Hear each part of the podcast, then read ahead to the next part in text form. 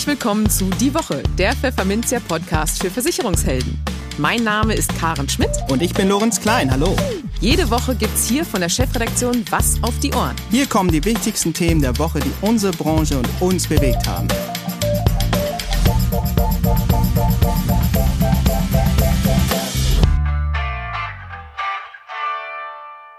Moin aus Hamburg und herzlich willkommen zu Folge 53 unseres Podcasts. Heute ist Freitag, der 13. August 2021.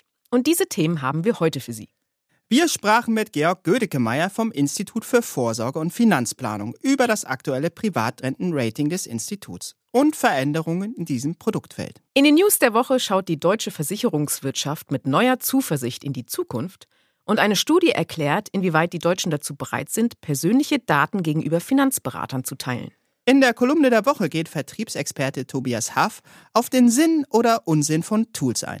Und für unser Schwerpunktthema für den Monat August, die Bundestagswahl, gehen wir das Wahlprogramm der FDP durch und sprechen mit dem Bundesschatzmeister der Liberalen, Harald Christ, über die Rekordbeliebtheitswerte der Liberalen unter Versicherungsvermittlern, wie er sich die Zukunft der privaten Vorsorge unter einer Regierungsbeteiligung der FDP vorstellt und warum der frühere Ergo- und SPD-Manager den Sozialdemokraten nach über 30 Jahren den Rücken gekehrt hat. Im Gespräch. Jedes Jahr führt das Institut für Vorsorge und Finanzplanung, kurz IVFP, eine Analyse privater Rentenversicherungen durch. Das war auch in diesem Jahr nicht anders. 135 Produkte von 49 Anbietern kamen dabei unter die Lupe. Auf knapp 100 Kriterien wurden sie untersucht. Eine wichtige Erkenntnis dabei? Die Befürchtung, das vergangene Corona-Jahr hätte flächendeckend zu wirtschaftlichen Einbußen geführt, hat sich nicht bewahrheitet. Mehr zu den Ergebnissen des Ratings verrät Ihnen jetzt Georg Gödekemeyer, Leiter Rating beim IVFP, im Gespräch. Hallo, Herr Gödekemeyer, ganz herzlich willkommen bei uns im Podcast. Schön, dass Sie da sind. Ja, vielen Dank. Ja, Sie haben ja mit dem Institut für Vorsorge und Finanzplanung gerade ähm, letzte Woche Ihr neues Privatrentenrating veröffentlicht. Das machen Sie einmal im Jahr. Ähm, was sind denn da die spannendsten Ergebnisse aus dem Rating in diesem Jahr, die Sie für uns haben? Also uns hat besonders überrascht, dass einige Anbieter ihre Fondspolicen komplett überarbeitet haben, also wirklich auf links gekrempelt.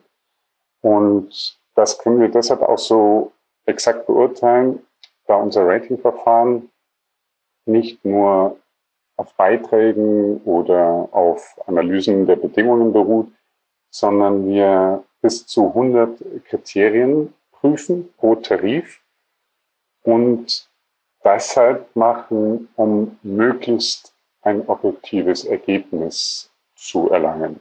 Und in den vier Teilbereichen, die wir dabei untersuchen, also der Unternehmensqualität, der Rendite, der Flexibilität und der Transparenz, hat sich eben bei nicht nur einem Anbieter, sondern bei wirklich einer Handvoll einiges getan. Also um konkret zu sein, im Teilbereich Rendite beispielsweise wurde wirklich auf Kosten und die Ablaufswerte geachtet. Im Teilbereich der Flexibilität viel intensiver auf ähm, Kundenbedürfnisse und Wünsche eingegangen und in der Transparenz, um das ganz lapidar zu sagen, wurden die Bedingungen so überarbeitet, dass auch jemand die lesen kann und verstehen kann, der es jetzt nicht unbedingt studiert hat. Und um dann wirklich in unsere vorderen Ränge zu kommen, muss eben der Anbieter zusätzlich noch im Teilbereich der Unternehmensqualität gut sein, die mit 35 Prozent gewichtet ist. Somit kann man wirklich sagen, dass sich diese Anbieter sehr angestrengt haben und es geschafft haben. Und das ist, das ist toll. Ja, vor allem, weil ja nun 2020 auch nicht das einfachste Jahr war, um das mal so zu sagen. Ähm, Kam es denn infolge der, der Corona-Pandemie zu übermäßigen Stornofällen oder wirtschaftlichen Einbußen? Haben Sie da was beobachten können? Also aus unserer Sicht glücklicherweise nein. Das bestätigt aber auch beispielsweise äh, der GDV. Da wird sicherlich ein Grund sein, dass eben die Versicherer flexible Lösungen gefunden haben, sowohl ihren Interessen als auch eben den Interessen der Kunden zu entsprechen. Also ich spreche da von unkonventionelle Entscheidungen, wenn eben vielleicht ein Kunde anrief und gesagt hat, ich kann gerade nicht zahlen, dass es jetzt nicht der übliche Weg war einer Beitragsbeistellung, sondern schnell ging. Und das hat sicherlich dazu geführt, dass da keine große Stornowelle auf die Versicherer zugeschwappt ist. Andererseits ist es sogar so, dass Studien belegen, dass die Menschen in dieser Zeit nachdenklicher wurden und sich offener auch mit dem Thema Altersvorsorge auseinandergesetzt haben. Und diese Punkte haben meines Erachtens dazu beigetragen, dass diese Storno-Welle ausgeblieben ist. Mhm. Das ist ja eine gute Nachricht auf jeden Fall für die Branche. Ähm, Sie, wie, wie ich ja anfangs schon sagte, führen Sie dieses Rating äh, jedes Jahr durch. Nun ist es schon das elfte dieser Art. Wie haben sich denn die Produkte, wenn Sie sich das mal anschauen, in, in dieser Zeit entwickelt, in den über zehn Jahren, die Sie das jetzt schon machen? Welche Haupttrends sehen Sie denn da? Also ein fortbleibender Trend ist wirklich die vorgebundene Produktentwicklung in der Kapitalanlage. Dass man eben weggeht von den klassischen Produkten, hin zur eben fondsgebundenen Produkte. Und da hat sich sehr, sehr viel getan. Die Deutschen werden diesem Thema gegenüber auch langsam offener, um einfach zu verstehen, Rendite zu erwirtschaften und gleichzeitig in der Niedrigzinsphase, in der wir uns befinden, 100 Prozent auf Sicherheit zu bauen. Also im Bereich des Sicherungsvermögens ist einfach etwas, was nicht mehr so ohne weiteres möglich ist.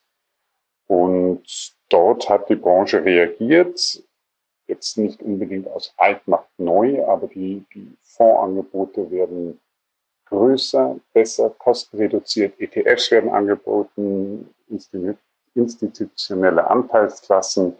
Das alles gab es vor einigen Jahren sicherlich noch nicht dahingehend muss sich auch oder hat sich auch die Beratung verändert. Also das prüfen wir im Rating nicht, aber wir sind sehr im Austausch eben mit, mit Maklen und auch Versicherern, dass man eben den Kunden auch in diese Richtung sensibilisiert und als absoluter Trend, wobei das, glaube ich, bleiben wird und bleiben muss, ist natürlich das Thema Nachhaltigkeit. Das ist aber so wichtig, dass wir das in einem eigenständigen Rating beleuchten. Genau. Ähm, und wenn wir jetzt einen Blick in die Zukunft werfen, auf das kommende Jahr, was glauben Sie denn, was da für Entwicklungen kommen werden? Stichwort vielleicht auch mal ähm, Höchstrechnungszinssenkung zum Januar 2022. Wie wird sich das unter anderem auswirken? Genau. Also das ist, das ist quasi logisch. Die Niedrigzinsphase wird andauern. Ähm, Dadurch wird der Trend in Richtung Fondspolicen weitergehen müssen, um den Kunden auch attraktive Produkte zu bieten.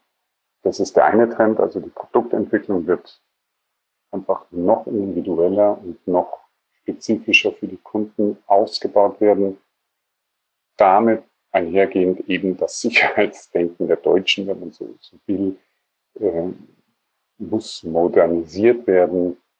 Und damit ähm, wird dieser Niedrigzinsphase entgegengetreten. Und das wird der Trend für 2022 werden, meines Erachtens. Okay. Ähm, Sie bieten Vermittlerinnen und Vermittlern ja mit dem Portal vergleichen.net auch die Möglichkeit an, selber Tarife zu vergleichen. Wie, wie funktioniert das denn da genau und welche Daten liegen dem zugrunde? Ja, also vergleichen.net ist unser, unser Baby, wenn man so will. Und dazu müsste ich vielleicht ein bisschen ausholen kurz. Das Rating, das wir haben, ich sagte es ja eingangs, ähm, ist ziemlich groß und basiert einzigartig meines Erachtens auf einem Benchmark-System. Wir vergleichen dabei nahezu alle gängigen Tarife am Markt, immer natürlich aufgeteilt in die korrekten Anlageklassen untereinander. Und das möglichst objektiv, kompetent und unabhängig. Vergleichen.net bietet dabei eben die Gelegenheit, aus dieser unabhängigen Kompetenz unserer Ratings zu schöpfen und sich dem jeweiligen Tarif gegenüberzustellen. Die Vermittlerinnen und Vermittler haben also den großen Vorteil, aus mehreren Bereichen unseres Hausens sich ja die beste Möglichkeit zu picken. Zum einen die große Datenmenge des Ratings, zum anderen die entwickelte Software, die uns unabhängig eben macht von anderen Softwarehäusern und damit auch sogar noch in dieser Form kostenfrei der Zugang, um sich dort ein möglichst exaktes Bild der Versicherungen und Tarife gegenüberzustellen. Wir zielen damit einfach ab, unsere Kompetenz und Unabhängigkeit den Vermittlern die Möglichkeit zu bieten, wirklich Äpfel mit Äpfel zu vergleichen. Am besten würde ich sagen, man schaut sich einfach an und geht auf www.vergleichen.net, spielt ein bisschen rum. Man kann nichts falsch machen, man kann eigentlich nur gewinnen, wenn man so will. Das ist doch ein guter Tipp zum Abschluss. Ein toller Service. Vielen Dank fürs Gespräch, lieber Herr Gödekemeyer. Ja, vielen Dank für die Einladung und schöne Grüße. Die News der Woche Teil 1. Die Impfkampagne ist hierzulande gehörig ins Stottern geraten. Kaum mehr als 70.000 Menschen fanden am Dienstag den Weg in die Impfzentren und Arztpraxen, um sich ihren ersten Peaks abzuholen. Und doch blicken die deutschen Versicherer gut eineinhalb Jahre nach Ausbruch der Corona-Pandemie wieder mehrheitlich zuversichtlich in die Zukunft. Und sie begründen das vor allem mit den bislang erreichten Fortschritten in der Pandemiebekämpfung. 54 Prozent der Führungskräfte rechnen damit, dass sich die Lage der Versicherer im kommenden halben Jahr weiter verbessern wird. Nur etwa jeder sechste Entscheider prognostiziert dagegen einen negativen Trend. Das zeigt eine aktuelle Branchenbefragung unter 112 Führungskräften durch die Wirtschaftsprüfungsgesellschaft und Unternehmensberatung PricewaterhouseCoopers. Ein zentrales Zukunftsfeld ist der Studie zufolge der Bereich Digitalisierung und künstliche Intelligenz. Die Mehrzahl der Befragten, 61 Prozent, sieht darin ein zentrales Branchenthema, das zum Beispiel bei der Bewertung von Risiken und der Schadenregulierung große Wachstumschancen böte. Bei der konkreten Umsetzung einer Digitalstrategie hapert es allerdings noch. Denn wie PwC berichtet, bewerten nur 63 Prozent der Entscheider den Umgang mit neuen Technologien in ihrem Hause als gut. Bei der Nutzung von KI sehen sogar 54 Prozent der Befragten ihr Unternehmen eher schlecht bis sehr schlecht aufgestellt. Deutlich besser positioniert empfinden sich die Versicherer hingegen in den Bereichen Compliance mit 98 Prozent, Kapitalstärke 91 Prozent und Wachstum 84 Prozent. Auch für das Thema Nachhaltigkeit sieht sich eine große Mehrheit von 78 Prozent der Befragten bereits gut gerüstet. Als größte Herausforderung auf dem Weg zu einem nachhaltigen Geschäftsmodell und Produktsortiment nennen aber jeweils noch rund 40 Prozent die Implementierung eines Nachhaltigkeitssystems sowie die Verankerung des Nachhaltigkeitsgedankens in der Unternehmensphilosophie. Versicherer fokussieren sich noch stärker auf Themen wie Nachhaltigkeit und Digitalisierung, um nach der Pandemie an ihr starkes Wachstum der Vorkrisenzeit anknüpfen zu können, sagt Matthias Röcker, Insurance Leader und Partner bei PwC Deutschland. Zugleich zeigt die Untersuchung auch, wo die Versicherer die größten Branchenrisiken sehen.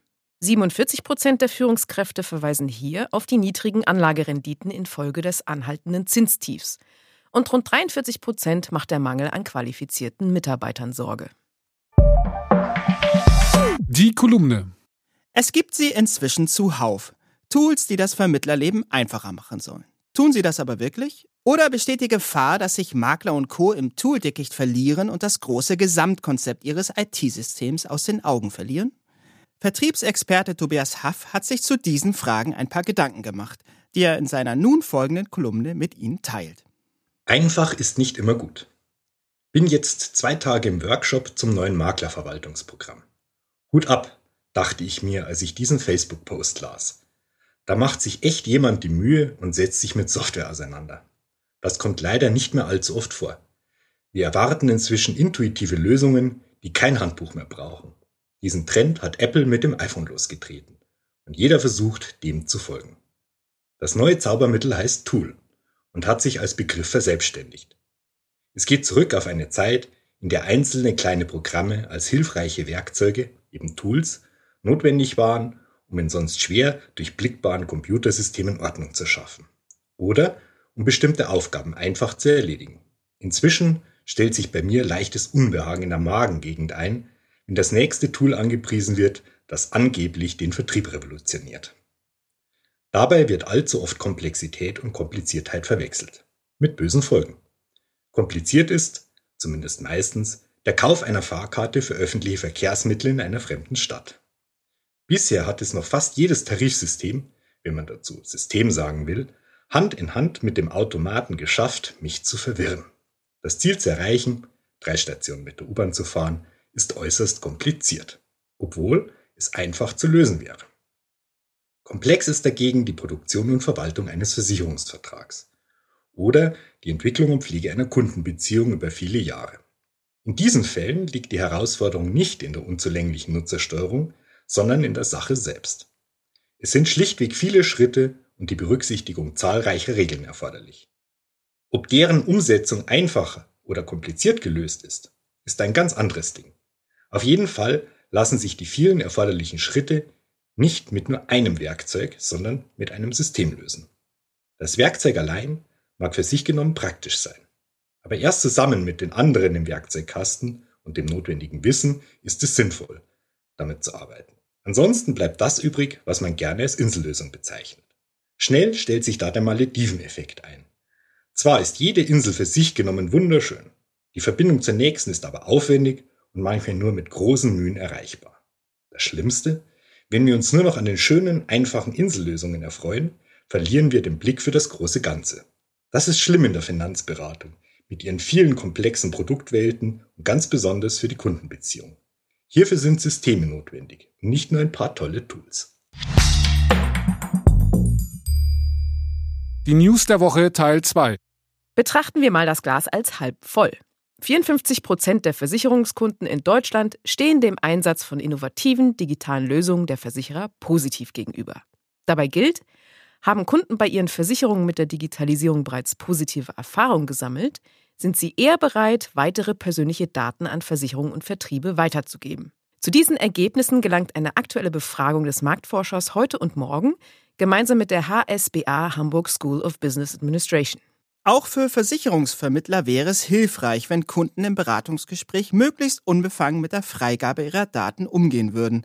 Denn so könnten sich die Berater ein umfassenderes Bild von der finanziellen Situation und der Versicherungsausstattung ihres Gegenübers machen. Doch mit der Auskunftsfreude ist es bei den Deutschen oftmals nicht sonderlich weit her. So lehnt es der Großteil der Befragten ab, Bankdaten für die Vorbereitung eines ersten Gesprächs freizugeben. Gleiches gilt für die Nutzung von Daten aus sozialen Medien. Immerhin würde aber mehr als die Hälfte der Befragten Fotos bestehender Versicherungsverträge machen und dem Berater im Vorfeld zur Analyse der eigenen Absicherungssituation zur Verfügung stellen.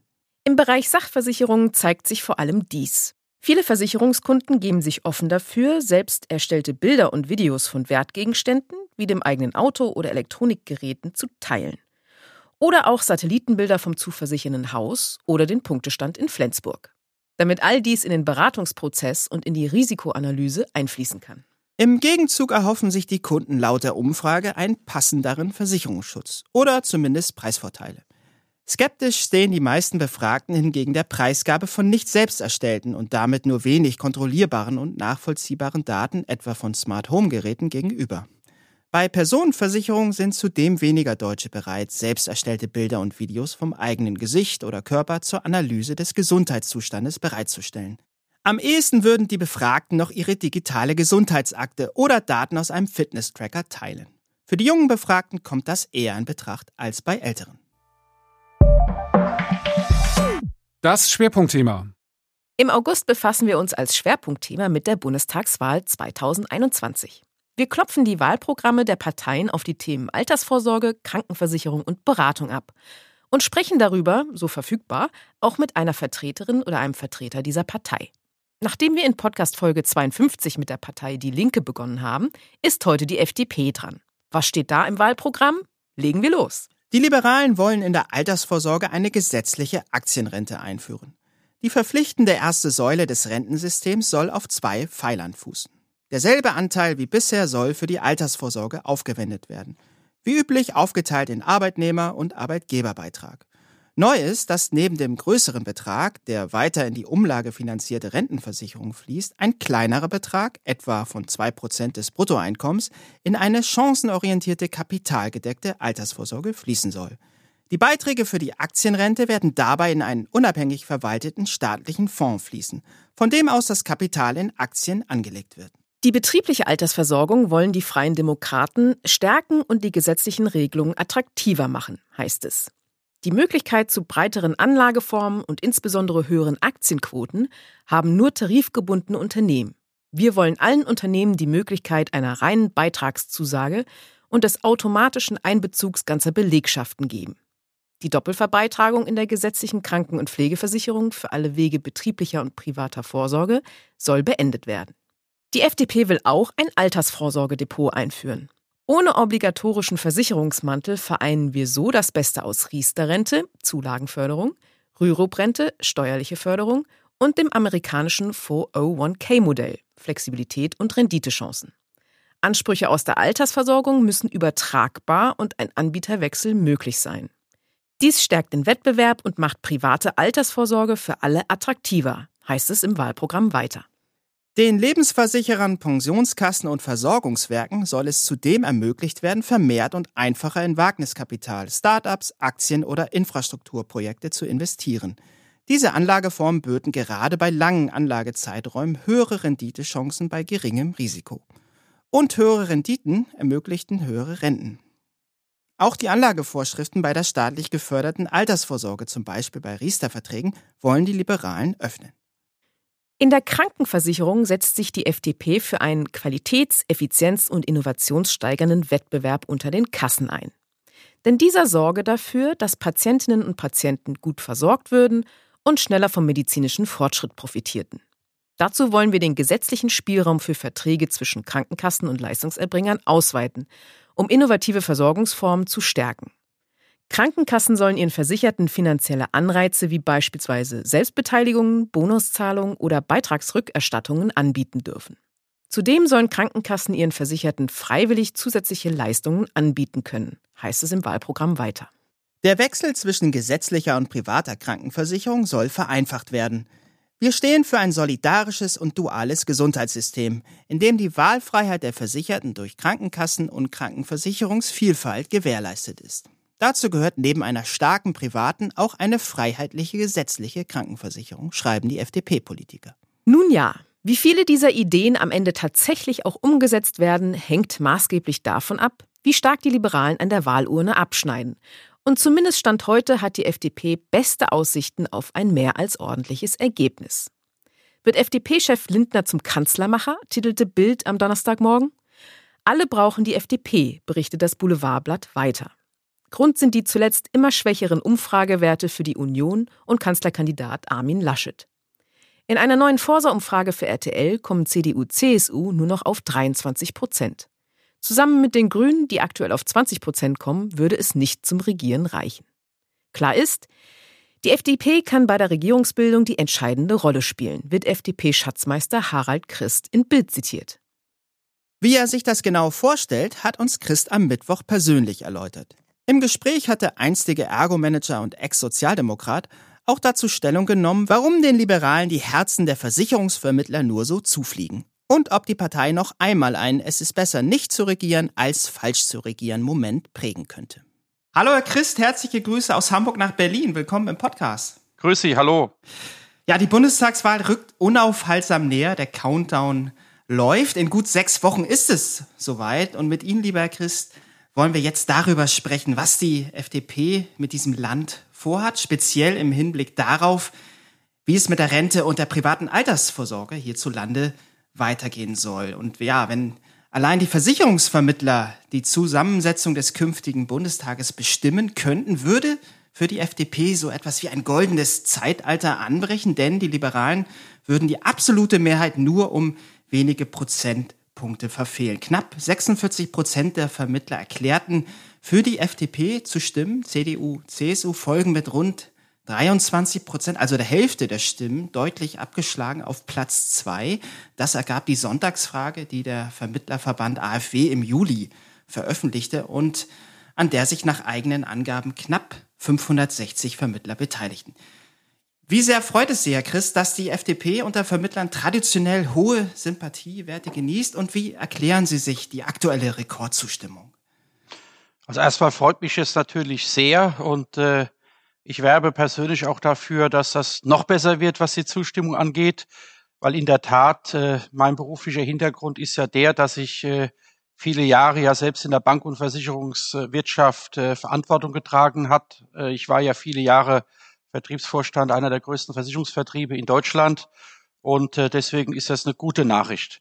Was Versicherungsvermittler äh, mit ihren Eigenschaften vereinigt äh, in Bezug auf das Wertegerüst der Freien Demokraten ist vor allem Eigenverantwortung, fairer Wettbewerb, Transparenz und Leistung. Und wenn ich mal den Code of Conduct äh, des Bundesverbandes der Versicherungsmakler zum Beispiel nehme, ist es sehr stark deckungsgleich mit dem, was wir wollen. Und äh, Versicherungsvermittler sind überwiegend Selbstständige, Versicherungsmakler, Versicherungsvertreter. Und wenn die das Leitbild des ehrbaren Kaufmanns äh, sich daran orientieren, ist das ein äh, wirklich gut und die FDP ein traditioneller Verbündeter. Und darüber freuen wir uns natürlich ausdrücklich.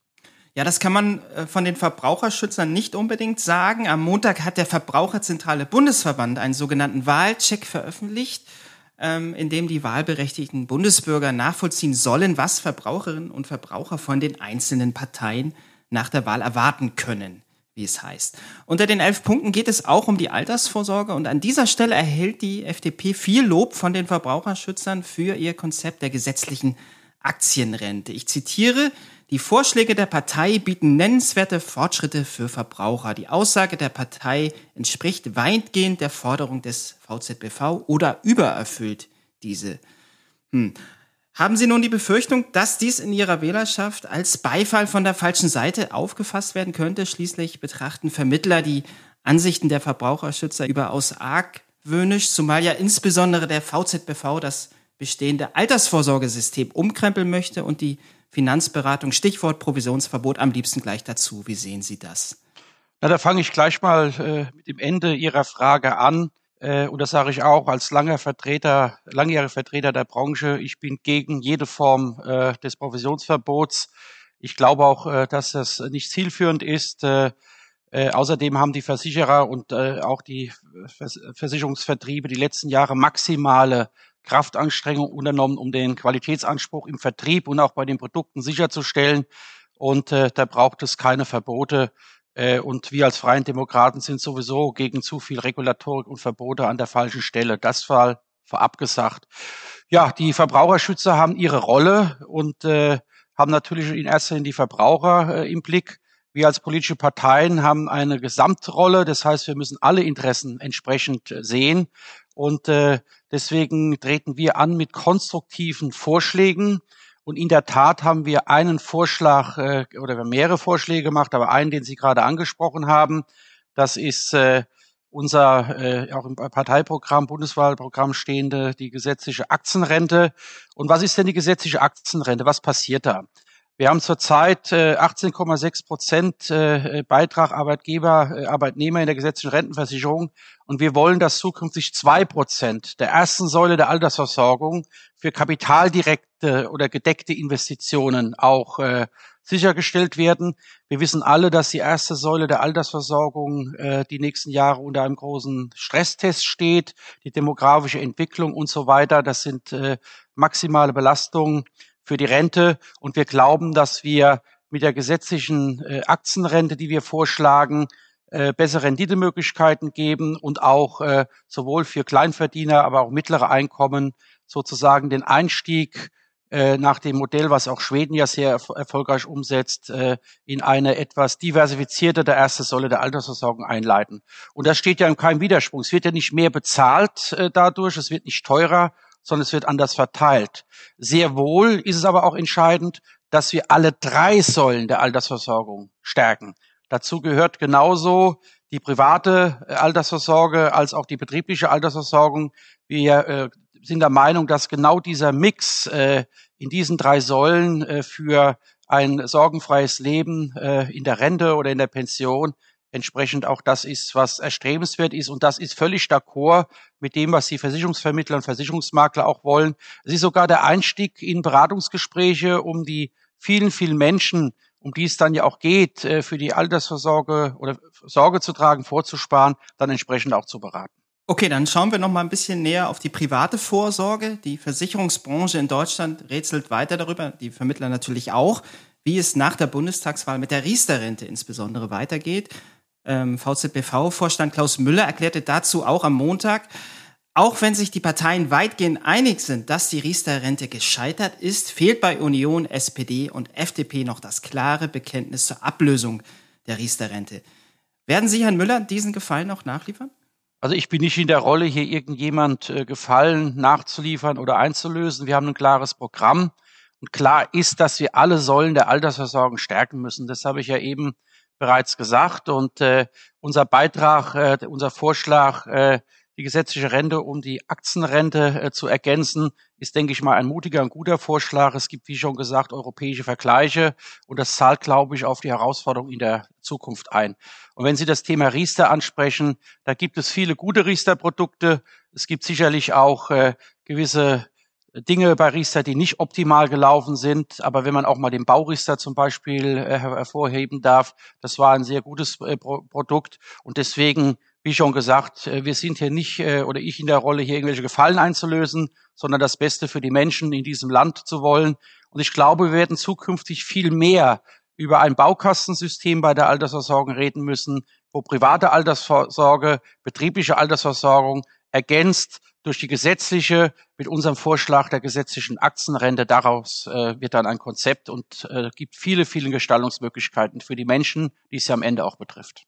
Zum Schluss möchte ich gerne einmal an Ihre spannende Vita anknüpfen, lieber Christ. Früherer Ergo- und SPD-Manager Christ wechselt zur FDP, titelte Pfefferminz ja im März vergangenen Jahres, nachdem Sie bekannt gaben, dass Sie nach 31 Jahren SPD-Mitgliedschaft zu den Liberalen wechseln. Für viele kam das äh, sehr überraschend, äh, trotz ihres erkennbaren Grolls gegen den linken Kurs, nenne ich jetzt mal so, der Sozialdemokraten. Unter anderem äußerten sie damals den Wunsch, dass die FDP nun wieder ein attraktiver Bündnispartner für die vernünftigen Kräfte innerhalb der SPD werden müsse. Wie hoch schätzen Sie vor diesem Hintergrund die Chancen denn ein auf eine Ampelkoalition aus FDP, Grüne und SPD oder gar auf ein sogenanntes Deutschlandbündnis mit den Parteifarben Schwarz, Rot und Gelb im Herbst? Was können wir da erwarten? Ja, für viele kam das vielleicht überraschend in der Öffentlichkeit. Für mich kam dieser Wechsel nicht überraschend, weil das war ein längerer Prozess und äh, wie das bei längeren Prozessen so ist, er hat eine Phase der Überlegung, dann eine Phase der Entscheidung und äh, ich habe dann auch konsequent entschieden, so wie ich das in meinem Leben immer gemacht habe. Ich war ja sozialisiert in einer Sozialdemokratie, die in vielen, vielen Jahren meiner Mitgliedschaft einen wirtschafts- und mittelstandspolitischen Kern auch hatte, auch eine Partei, die stärker äh, auch äh, die Ränder bedient hat, auch eine Partei, die stärker sich in der Mitte gesehen hat. Es ist durch diesen Linksruck, durch diese Regulatorik, durch diese Verbote, durch alles, was äh, da jetzt auch im Wahlprogramm sich wiederfindet, äh, am Ende inhaltlich gab es immer weniger Überschneidungen. Und deswegen habe ich konsequent äh, diese Entscheidung getroffen. Für meine Freunde, für meine Bekannte, für meine Familie war das nicht überraschend. Äh, ich bin auch kein Freund davon, über Koalitionen zu diskutieren, aus einem ganz einfachen Grund. Am Ende ist das auch ein Respekt gegenüber den Wählerinnen und Wählern, die im September entscheiden und äh, die statten die Parteien mit Mehrheiten aus und mit Mandaten aus, äh, die dann darüber zu entscheiden haben, wie sich dann Koalitionen bilden. Und äh, ich bin Freund davon, über Inhalte zu reden. Und äh, wenn wir eine starke Wirtschaft wollen, wenn wir sichere Arbeitsplätze wollen, wenn wir nicht das Soziale gegen das Wirtschaftliche ausspielen wollen, sondern wissen, dass äh, die soziale Marktwirtschaft, das Soziale, auch das Marktwirtschaft Liberale braucht. Wenn wir gegen Bürokratieabbau sind und wenn wir für steuerliche Entlastung sind, dann sind es viele Argumente, die Freien Demokraten zu wählen. Wenn wir für einen modernen Staat sind, äh, der besser mit Krisen umgehen kann, wenn wir vor allem für Freiheitsrechte sind, die gerade bei staatlichen Entscheidungen abgewogen werden, wie wir das jetzt gerade bei Corona äh, erleben, wenn wir mehr Freude am Erfinden als am Verbieten haben, zum Beispiel beim Klimaschutz, bei der Digitalisierung, bei neuen Technologien, das ist das, wofür wir als Freie Demokraten antreten, um ein so starkes Wahlergebnis zu erreichen, dass ohne uns keine Regierungsbildung möglich ist. Ja, wir wollen Schwarz-Grün verhindern. Ja, wir wollen Teil der neuen Bundesregierung sein, weil wir für unsere Inhalte auch kämpfen wollen und das Land gestalten wollen. Aber ich sage Ihnen auch ganz klar, mit dem, was ich zurzeit in die Wahlprogramm von den Grünen und von der SPD lese, kann ich mir nicht vorstellen, dass es mit einem dieser beiden Parteien möglich ist. Okay, können Sie also ein lieber nicht regieren als falsch regieren Moment, wie ihn damals Parteichef Christian Lindner prägte, ausschließen? Na, ich habe ja keine Glaskugel und ich sage nochmal, die Wählerinnen und Wähler äh, geben das Mandat. Wir streben an für eine Regierungsbeteiligung. Wir gehen von allem, was wir wissen, trotz der schwächeren Umfrageergebnisse von Armin Laschet und der CDU aus, dass die CDU, CSU die stärkste Partei sein wird. Dementsprechend wird es äh, der Auftrag sein, für Armin Laschet äh, Koalitionsgespräche zu führen. Und sicherlich werden wir, wenn wir eingeladen werden, eine aktive Rolle spielen wollen, um dann auch eine Koalition zu ermöglichen. Und wenn ich sage Armin Laschet, dann können Sie schon raushören, dass äh, äh zwei andere Koalitionsvarianten sicherlich ausfallen werden. Ja, dann sind wir gespannt, wie sich das weiterentwickelt. Harald Chris, Bundesschatzmeister der FDP, herzlichen Dank für das Gespräch. Äh, und ja, ich wünsche Ihnen noch viel Kraft für den Wahlkampfendspurt. Tschüss aus Hamburg. Vielen Dank und alles Gute auch für alle Vermittlerinnen und Vermittler, die heute zuhören. Dankeschön. Und schon sind wir wieder am Ende von Folge 53 unseres Podcasts angekommen. Sie möchten keine Folge verpassen? Dann abonnieren Sie die Woche auf eine der gängigen Podcast-Plattformen und hinterlassen Sie bei der Gelegenheit doch auch eine Bewertung. Ansonsten hören wir uns am kommenden Freitag wieder. Bis dahin gilt wie immer, bleiben Sie gesund, genießen Sie das Wochenende und kommen Sie gut in die neue Woche.